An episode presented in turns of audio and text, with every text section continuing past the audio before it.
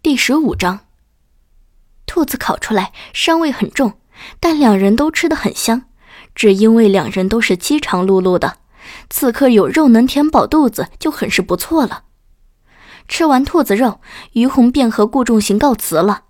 夕阳里，站在逆光中的于红朝他挥手，那幅景象就好像顾仲行在书本中看到色彩浓重、绚烂的插图一般。惹得他也不由自主地抬起胳膊挥了挥，半晌，举着胳膊的顾仲行才反应过来，人早就一溜烟跑没影了。于红走过熟悉的土坡路，满地不规则的石子很是硌脚，走这段路可得小心，稍微不注意便容易滑一跤。看着周遭熟悉的土坯房舍，躺在牛粪堆上的黑白花奶牛。闻着这股乡下特有的夹杂着动物烘臭却又格外清新的空气，不得不说，这种感觉对于红来说太过神奇了。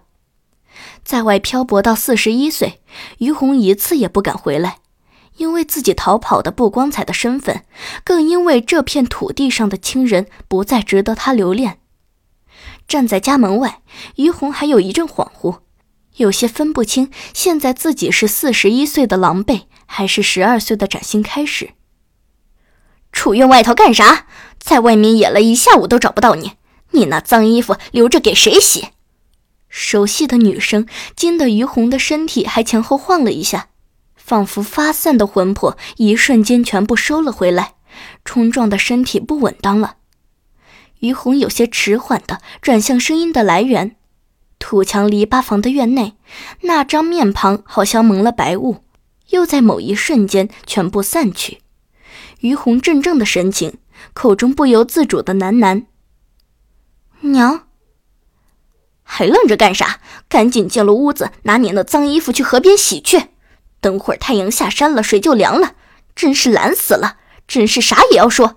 你要是落在后娘手里，看你那份香能活成啥样。”被骂了一长串，于红才反应过来，视线落在篱笆门上的铁钩子，脑海中颇有些仪式感的拉开了门。熟悉的骂声仍在继续，于红低垂着头，甚至在默念着他的下一句。实在是这十年如一日，翻来覆去就那些骂人的套路，像数学书上的公式。于红没想到自己竟然记得这么清楚。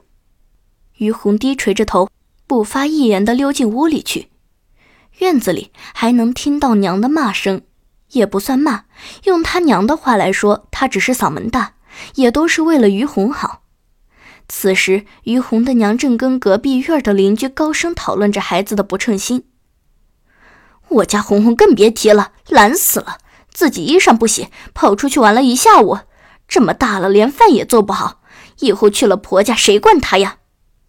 门内的于红看着炕角堆在一起的一大家子人的衣裳，自嘲地弯了弯唇。